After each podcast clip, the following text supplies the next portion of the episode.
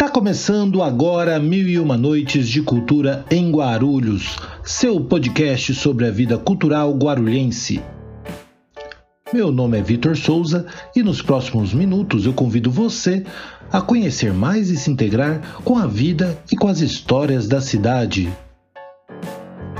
Mil e Uma Noites de Cultura em Guarulhos estará disponível sempre às quintas-feiras, comigo, Vitor Souza, conversando com os convidados da cidade.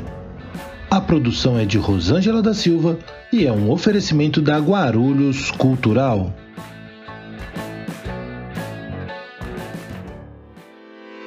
Este é o episódio número 80.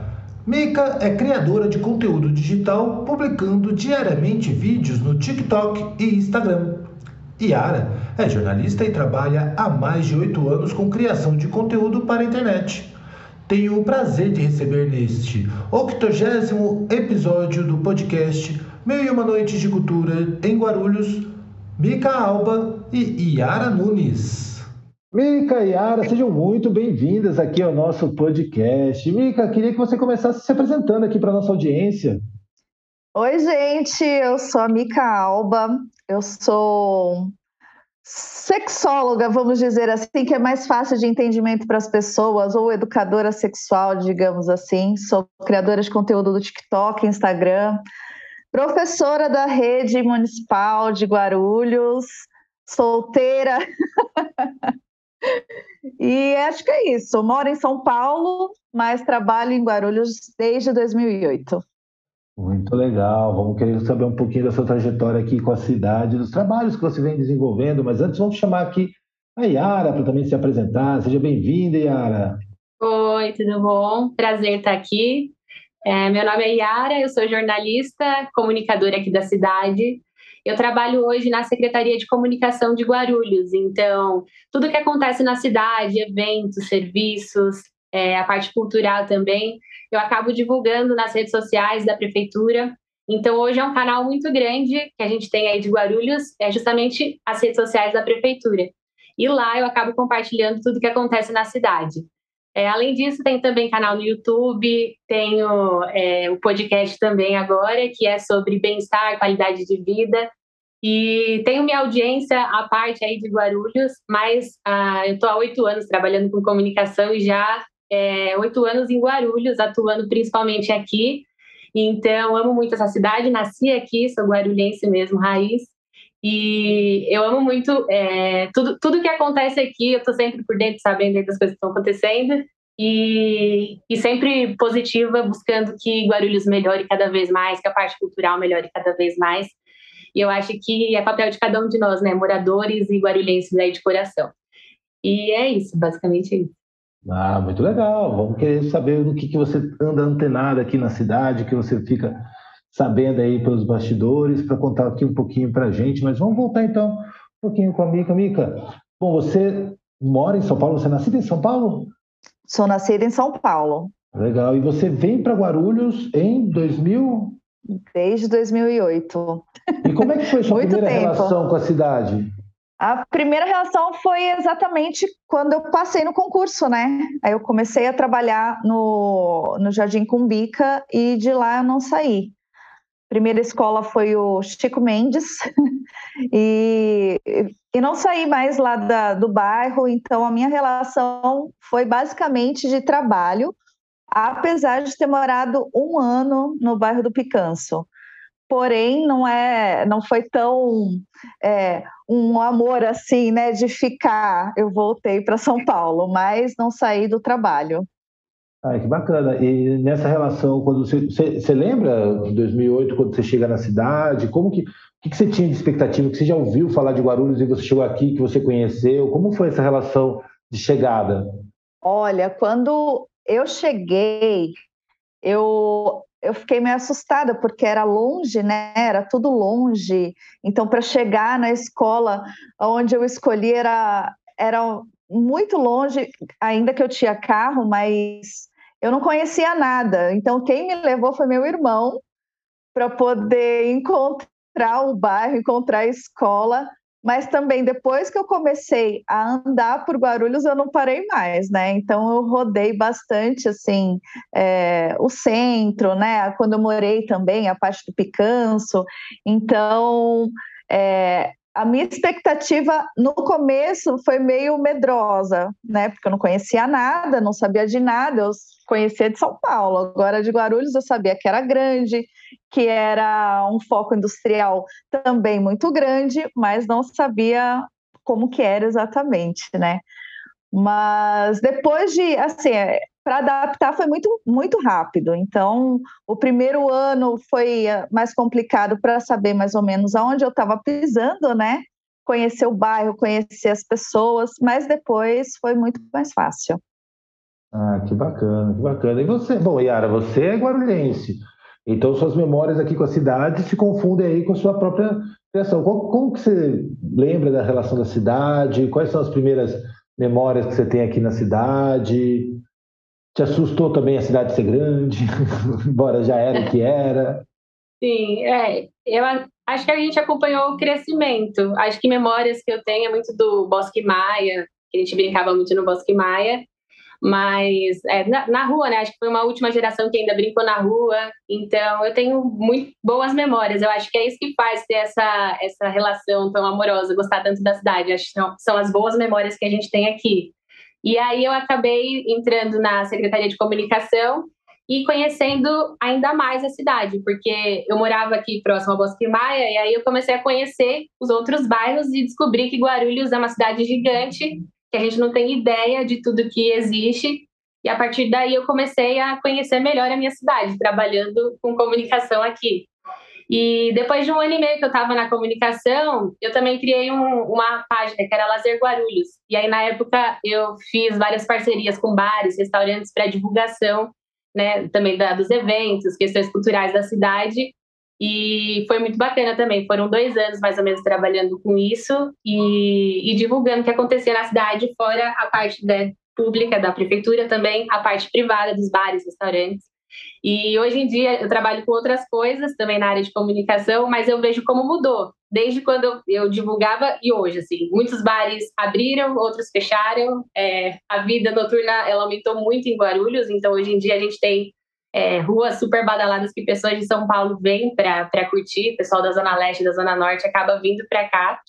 Então, eu tenho assim uma relação muito próxima mesmo, acho que a minha história se confunde com a história da cidade e tudo que eu aprendi na área de comunicação foi lá, na Secretaria de Comunicação.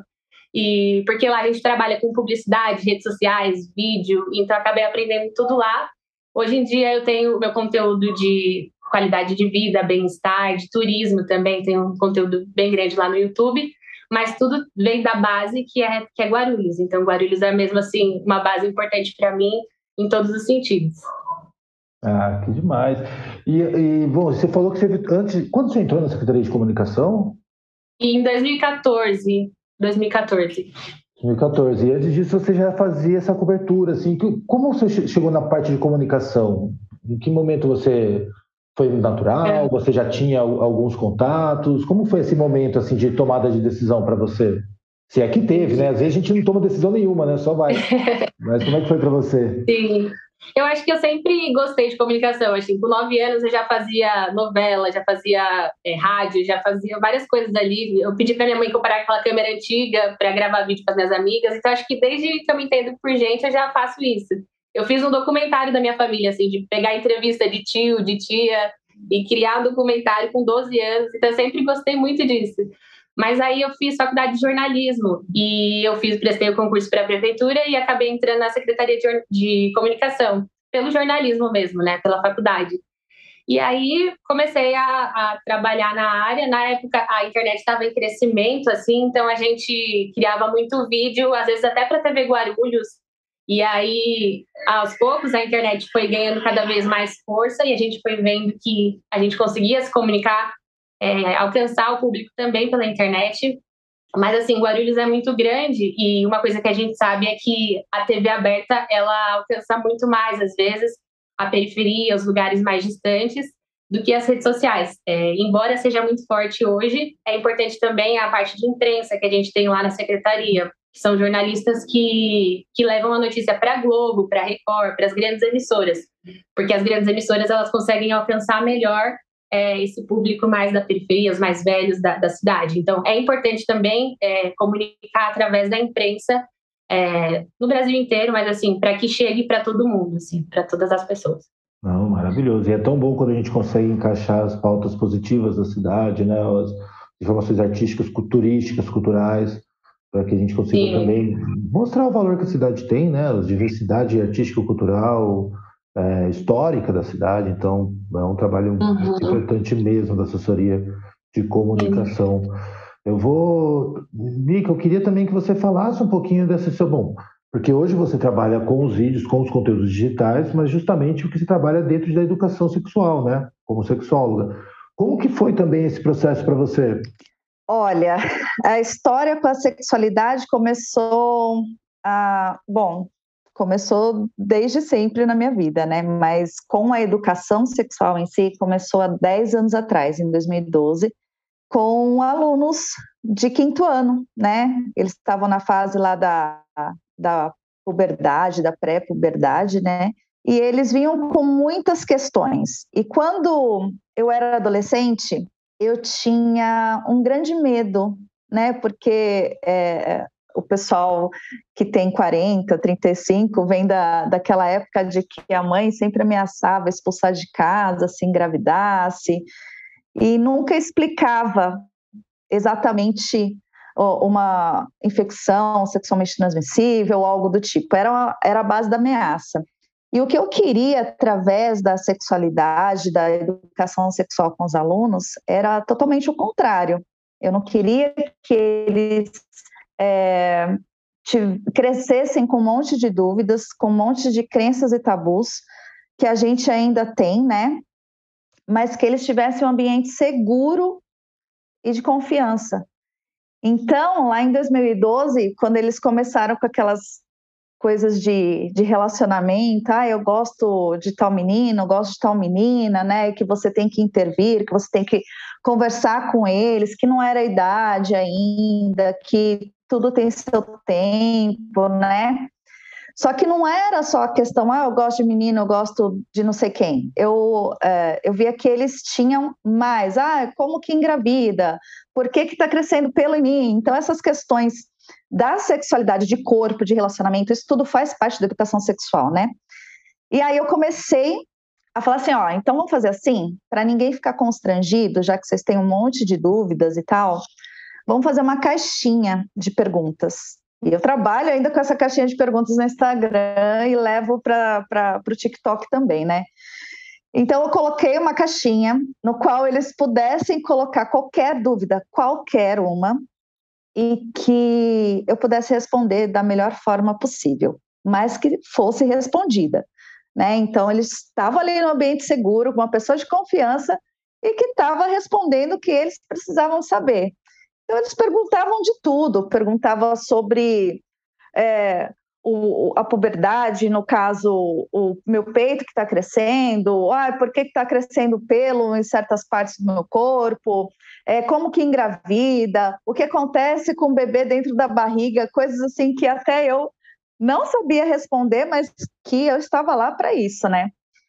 Então começou com essa caixinha e eu venho trazendo essa caixinha desde 2012. Então, eu trabalho com ela nos quintos anos, quando eu pego salas de quintos anos, e eu transformei isso para as redes sociais. Então, em 2021, eu estava na metade uma, da minha pós-graduação em sexualidade, e uma amiga falou para mim assim: Mica, por que, que você não fala nos vídeos sobre, sobre o seu tema, sobre a sua profissão e tal?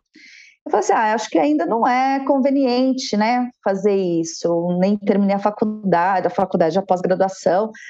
Ela, mas não tem problema, você não precisa terminar, você só precisa falar, as pessoas precisam saber. Eu falei, ah, tá bom. Aí eu comecei a fazer e trabalhar, trabalho com isso ainda na escola. Hoje eu tenho alunos de quarto ano que têm em torno de, de 9 a 10 anos, e eu já trabalho sexualidade, que no caso a gente já tem que trabalhar desde sempre, né? Trabalho com eles e trabalho com os vídeos também, levando informação. Então, às vezes eu faço uma caixinha de perguntas no Instagram que eu levo para o TikTok. E, e assim foi. E o ano passado, faz um ano que eu tô com, com TikTok, né? Falando sobre sexualidade. E eu tô com três vídeos virais lá no TikTok. E um desses vídeos virais, inclusive, causou muita polêmica, muita polêmica principalmente em relação ao machismo, né? Porque é um vídeo falando de transexualidade e é uma coisa que é, as pessoas não aceitam, não entendem e apenas julgam. Então, eu tô lá dando minha cara tapa, que é bem difícil, porque você tem que ficar é, imparcial com, com o que eles falam, né? Então, eu procuro nem ler comentário, para não ficar nervosa. Porque é muito triste ainda o que a gente vê na sociedade. E é isso que eu quero trazer para os meus alunos, né? Então, o que eu posso fazer por eles é tirar da caixa, né? Coisa que não puderam fazer por nós, por mim. Hoje, aos 42 anos, não pude ter isso na minha adolescência, na minha fase adulta, mas com toda a informação, com toda é, dinâmica que os alunos propuseram nessa. Né, é, não, até esqueci a palavra agora, mas eles propuseram para mim, olha, Mica, né, professora, eu quero saber. Eu falei, ah, então tá bom, então você vai saber, e agora eu quero que o mundo todo saiba. e eu quero que todas as pessoas, tantos amigos, família, é, pessoas das redes sociais que me procuram para tirar dúvidas, os alunos, tenham uma pessoa em que possa confiar e que possa dar uma, uma resposta simples e direta quando perguntarem. Isso aqui é demais. E, e, onde você encontrou mais dificuldades? Você, você, acredita? Porque as redes potencializam demais, né? Mas a, o ambiente escolar também é um ambiente super conservador, né? Também não é um lugar simples de você lidar com sexualidade. Como foi para você esses dois ambientes? as redes sociais são mais cruéis. são muito mais cruéis, as pessoas adultas são muito mais cruéis. É, eu já tive problema, acho que foi em 2013, eu tive problema com uma mãe, com uma mãe que não queria que eu ensinasse sobre sexualidade na sala de aula e a gente teve que tirar a criança, né, por conta da mãe mesmo, né? Ela não entendia, ela não ela achava que eu estava falando sobre sexo com as crianças e não era. E, e aí eu, eu tive esse problema específico quando se tratou de sexualidade na escola. Nos outros anos eu não tive problema algum, algum, porque eu sempre fui muito clara no que eu estava passando para as crianças. Elas estão me perguntando. Se vocês não respondem, a gente tem obrigação de responder.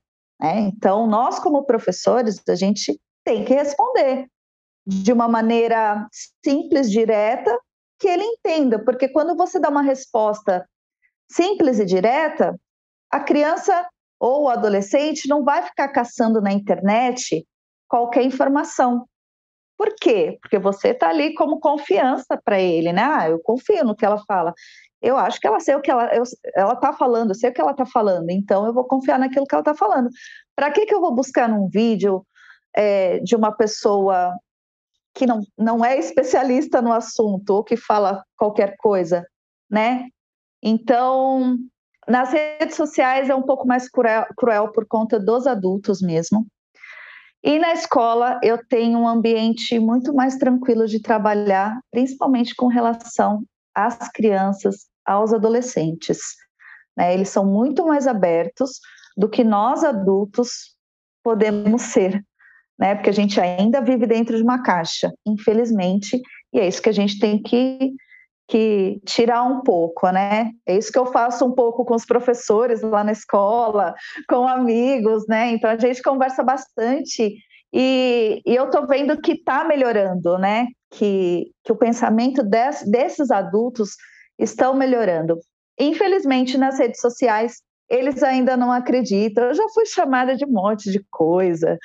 De mandar já eu estudar, mas gente, eu sou especialista. Quando você fala que é especialista, eles não entendem o que é um especialista. Ele, eles falam assim, ah, é mais um especialista no TikTok. Calma, eu sou realmente, eu estudei para isso. e as pessoas não entendem ainda o que é um especialista. Eles acham que é uma pessoa que está entrando como criadora de conteúdo lá, falando qualquer coisa, e não é. Então, a rede social ainda é mais cruel do que o ambiente escolar. Imagina, imagino sim. E você, Yara, bom, você também tem o seu, o seu, trabalho, além da Secretaria né, de Comunicação, onde você já é concursada, mas você tem esse trabalho seu sobre saúde, bem-estar, turismo aqui na minha cidade, né? Queria que você também, bom, imagino que você já, como você falou, já frequentava, já fazia seus projetos. Como que é essa relação, né, de uma pessoa que vive a cidade para uma pessoa que comunica como viver a cidade? Como que se deu também essa, essa passagem? Ah, sim. Bom, é, essa parte do turismo começou porque antes da faculdade de jornalismo, antes de começar a trabalhar com comunicação, meu primeiro emprego foi no aeroporto, na, numa companhia aérea, na Azul. E aí, é, quando eu trabalhava na Azul, eu acabei viajando bastante. E a partir daí eu falei, poxa, vou compartilhar né, na internet, ali no blog, contar um pouco como, como foram as experiências, contar sobre os lugares. E a partir daí eu já comecei ali a produzir conteúdo, mesmo sem saber muito o que, que era, mas a compartilhar essas viagens. E depois que eu entrei na comunicação, eu acabei me especializando mais ainda. E aí comecei a falar sobre Guarulhos, né? Um ano depois que eu estava na comunicação, eu criei essa página e foi muito legal, porque foi a primeira vez que eu monetizei né, na internet.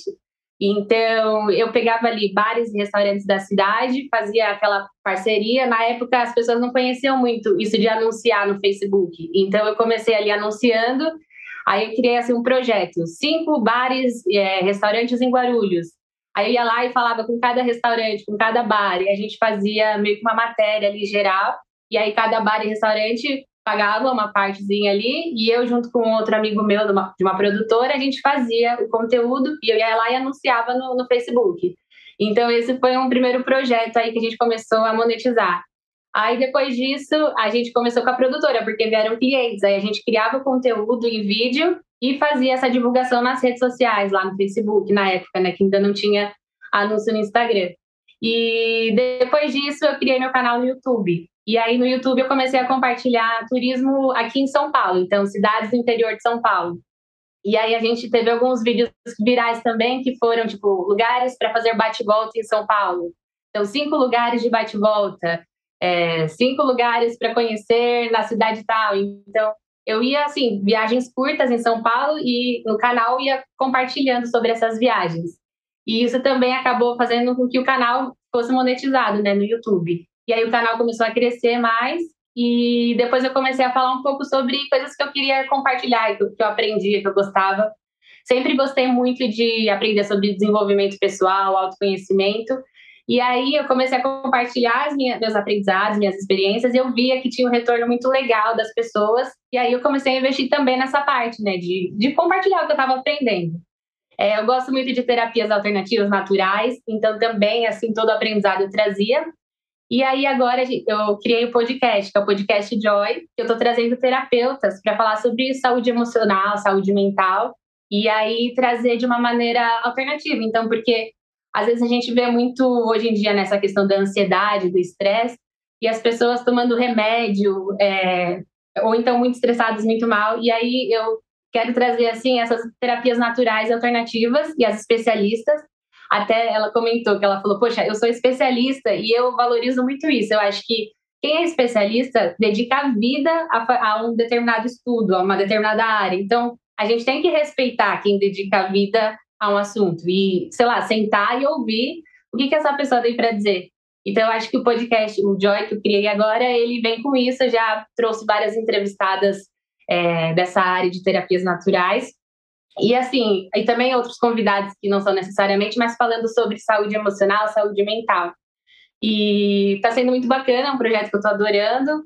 Eu tenho também dois livros lá digitais. Aí a, a, última forma de monetizar agora que a gente vem, que é de produtos digitais. Que aí eu tenho dois livros digitais e o curso. Então, é essa é a última maneira agora que a gente está monetizando as redes sociais, Instagram, Facebook, enfim. Aí é basicamente isso. Eu falo assim, eu gosto de, de comunicar aquilo que eu vivo. Então, é, se eu estou viajando, eu quero compartilhar, mostrar, facilitar a viagem para a pessoa. Se eu estou aprendendo algo novo, eu quero compartilhar com a pessoa. E é isso, acho que é meio que compartilhar aquilo que eu vivo. E aí a gente tem alguns conteúdos que chegaram para muita gente e eu fico muito feliz com isso. E mesmo eu falo assim, mesmo se o conteúdo chegar para uma pessoa e se esse conteúdo for positivo, transformador para uma pessoa, já valeu a pena. Então, é isso. Maravilhoso. Aí...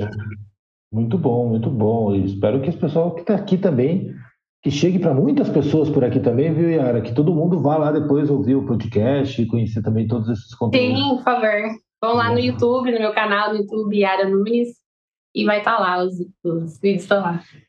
Excelente. Muito bom. Bom, a gente está chegando aqui na terceira parte do nosso podcast, onde a gente fala um pouco mais sobre a cidade, sobre como se dá a relação com a cidade. A, a Mica falou que ela chegou aqui na cidade, né, pra, justamente por conta do trabalho, não conhecia a cidade, se assustou com o tamanho da cidade, com a distância das coisas que ela tinha que se relacionar, mas, enfim, chegou já no Chico Mendes, né, que já é um, um, um lugar incrível da cidade. Queria que você falasse um pouco das, das suas descobertas aqui da cidade, Mica. O que, que você conheceu de espaços, de produção da cidade, atividades na cidade que você tenha visto, que você recomendaria aqui para as pessoas acompanharem mais de perto, ou pelo menos relembrar alguma coisa que você já tenha vivenciado? Bom, é... eu cheguei com com o Chico Mendes, né? O Chico Mendes é o, o parque, né? O Chico Mendes. E eu passei por muitas excursões com as crianças, né? E uma delas foi o, a Bienal. A Bienal foi assim, eu fui muitas bienais com as crianças, muitas mesmo. E a última eu também fui, eu estava lá, mas não fui com as crianças, né? Mas estava lá é, dando uma olhadinha, vendo o que, que tinha de, de, de novidade. Então, já fui a Bienal, que foi o Adamastor, que é um, centro de cultura, principalmente para nós professores e alunos, né? E, gente, eu participei de muitos cursos no Adamastor, é, fui com criança, uh, tem o teatro do Adamastor, eu conheço também, mas não participei do mercado Rosa Choque, que é de mulheres empreendedoras. Uh, na Bienal, eu tive o prazer de conhecer a Ana da Quincas, que é uma editora de mulheres, né? Então, o Céus também, Céu Pimenta, Céu São Miguel, o Céu que eu trabalho, que é o Céu Jardim Cumbica, uh, tem o do Anísio Teixeira, que eu me escrevi, Céu Paraíso também, então tem alguns. Eu, tô, é, eu sou muito voltada para a área da educação na, na, na, cidade de Guarulhos, né? Então eu conheço pouco da, da cultura, do teatro, enfim. Mas o que eu sei assim é, é mais a Bienal, que é muito que é muito voltada para para a cultura de livros, para as crianças, enfim. E acho que é isso. Tem, acho que teve algum, algum outro teatro que eu fui com, com criança também. Sempre com criança. É, se eu não me engano, foi Monteiro Lobato, alguma coisa do tipo, porque faz muitos anos, né? Então, estou 14 anos na rede, então a gente já passeou por muitos lugares. Zoológico de Guarulhos, que é, que é o passeio é, também que tem que ter, enfim, acho que é isso, gente. Né? Já tá Conhecer ótimo, da, da cultura geral de Guarulhos. Não, e passeio, e é Tem legal. algumas, né? Não, e é legal esse olhar, né? A gente te, traz muitas referências aqui, principalmente históricas, né? De como a cultura foi sendo construída na cidade, diversos espaços da cidade, mas é bacana olhar também para esse cenário recente, que, onde a educação está muito presente através dos céus, a própria função né, do próprio Damastor, que é um centro municipal educacional, né, Damastor, onde tem muitas atividades uhum. que são focadas, claro, para a rede de ensino né, municipal, mas também que é aberta ao público e tem diversas atividades, no próprio Céu Cumbi que você falou, tem as atividades de, de música, acontecem músicas das escolas, tem muitas atividades bacanas. E fica aí o convite Exatamente. conhecer e aproveitar o privilégio de poder fazer os passeios aí, as crianças todas, por todos esses espaços aqui também. Eu fiz um passeio que não foi com criança, mas foi para o Zoológico de Guarulhos uma vez, que foi para professor, né? Que foi na semana é, da educação, e que eu pude ter o contato com os bichos, né? Então foi muito legal. Então a gente teve contato com, com a preguiça, com cobra, albina, com os macacos. Então foi um, uma coisa mais é, bem diferente. Teve também um outro que foi sobre reciclagem, que fica embaixo do viaduto da, da Ponte Estaiada ali. É, tinha também coisas de reciclagem, a gente também fez. Então, teve, teve alguns que eu pude da parte educacional, mas que eu pude presenciar. É, e, o, e, o zoológico, inclusive, é um dos espaços que a gente até cita pouco aqui é, nas referências, mas muito legal se trazer, porque além de ser um, um, excelente zoológico, ele é gratuito, acho que é um dos poucos aqui da região metropolitana que é gratuito.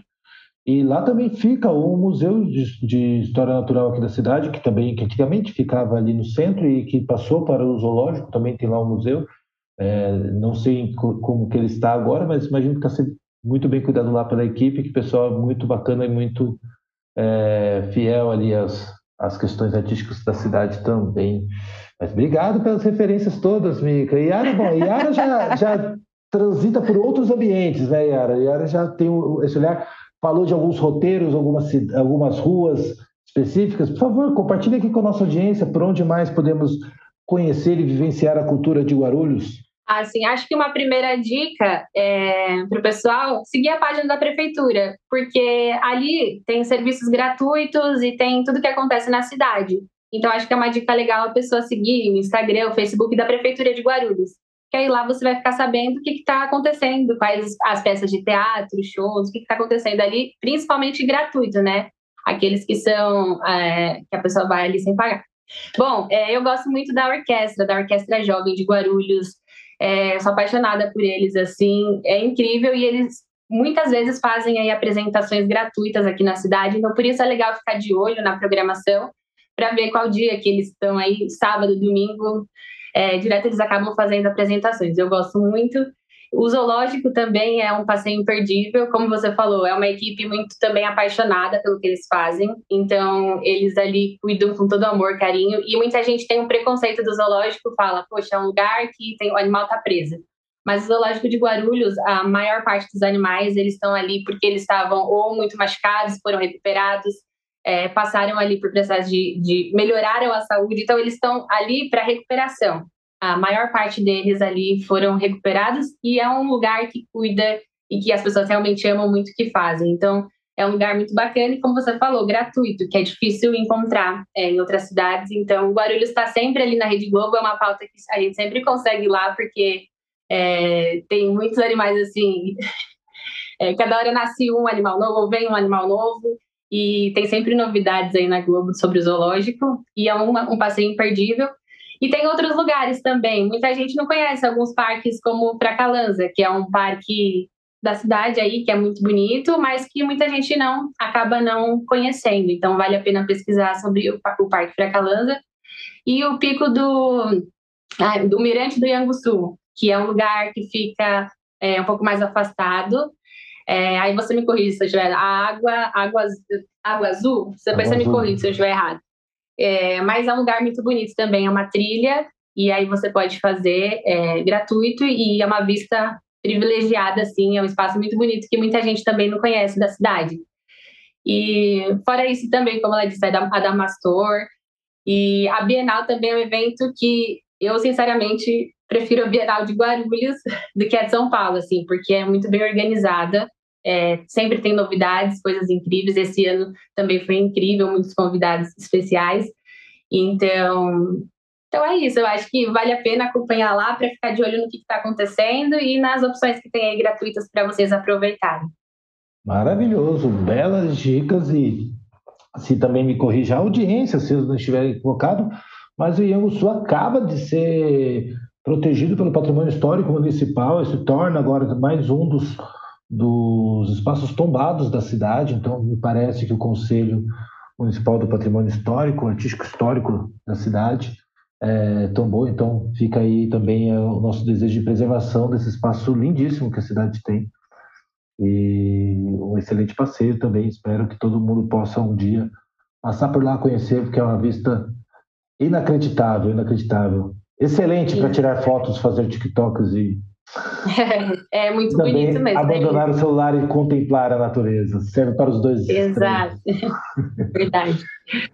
Gente, agradeço demais a participação de vocês aqui no nosso podcast. É, foi uma delícia conversar com vocês. É, Mica, queria que você, para a gente se despedir aqui, que você deixasse o seu, seu canal, suas redes sociais, para o pessoal poder conhecer mais, também falar contigo, acompanhar as novidades, e que você deixasse também aí uma, uma frase aqui para a nossa audiência, para encerrar a sua participação. Bom, vamos lá. Quem quiser seguir, é, o meu Instagram é Mica Alba, M-I-K-A-A-L-B-A. Então, Mica Alba. O TikTok é Mica Alba, é M-I-K-A-L-B-A-A. Então, é Mica Alba e Mica Alba. Micaoba você vai encontrar no TikTok, vai encontrar no Instagram e é isso aí, gente. Eu tô lá, pode tirar suas dúvidas se precisar, pode me procurar. É, se precisar de palestra também, dou palestra nas escolas, falo com, com a criançada, falo com os adolescentes, é só chamar. E uma frase que eu vou deixar é assim: tabu foi feito para ser quebrado por pessoas corajosas e desprovidas do medo de críticas. então fica aí para a galera pensar um pouquinho. Maravilhoso, muitíssimo obrigado. E Yara, vou encerrar então o nosso podcast. Fica você com a nossa palavra final. Muitíssimo obrigado. Por favor, fala para a gente aí quais são as redes para a gente seguir, para poder continuar te acompanhando. E também deixe uma palavra final aí para a gente encerrar o nosso papo. Bacana. Bom, para me seguir no Instagram é Yara Nunes, underline, é Yara com Y. No YouTube também é Yara Nunes. E também, como eu falei, sigam lá as redes da prefeitura para acompanhar os serviços da cidade.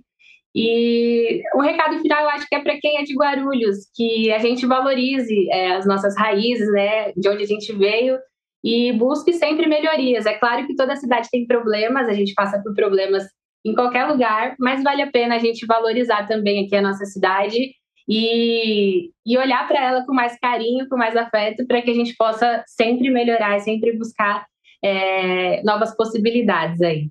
E a partir do momento que a gente valoriza aquilo que a gente tem, a gente acaba também é, conquistando novos dados, novas coisas. Então, por mais que eu ame muito minha cidade, eu também amo conhecer novos lugares e viver novas experiências, mas eu acho que vale a gente sempre valorizar as nossas raízes e saber de onde a gente veio. E, e levar um pouquinho também é, dessa nossa cultura aqui local para outros lugares onde a gente for. E é isso, porque faz parte de quem a gente é também, é, de onde a gente veio. E é isso. Já está nos seguindo no Spotify? Centenas de ouvintes já navegaram por mais de 24 horas de conteúdos em um universo de mais de 60 artistas que já contaram um pouco de suas histórias em nosso podcast. Aproveite agora e segue a gente. Toda semana, às quintas-feiras, por volta das 7 horas da manhã, um novo episódio estará disponível para você. Assim, vamos encerrando mais um episódio do podcast Mil e Uma Noites de Cultura em Guarulhos. Eu sou Vitor Souza e agradeço imensamente a Rosângela da Silva, responsável pela produção de mais esse episódio. Você encontra nosso podcast no site da Guarulhos Cultural e pode nos seguir também pelo Spotify, Google Podcast, Pocket Casts e diversos outros players. O que você ouviu neste podcast nem se compara com os demais que você irá encontrar por aqui. Aproveite para navegar nos episódios anteriores enquanto aguarda até a próxima quinta-feira quando teremos mais um episódio inédito do podcast Mil e Uma Noites de Cultura em Guarulhos. Nos encontramos nas próximas histórias.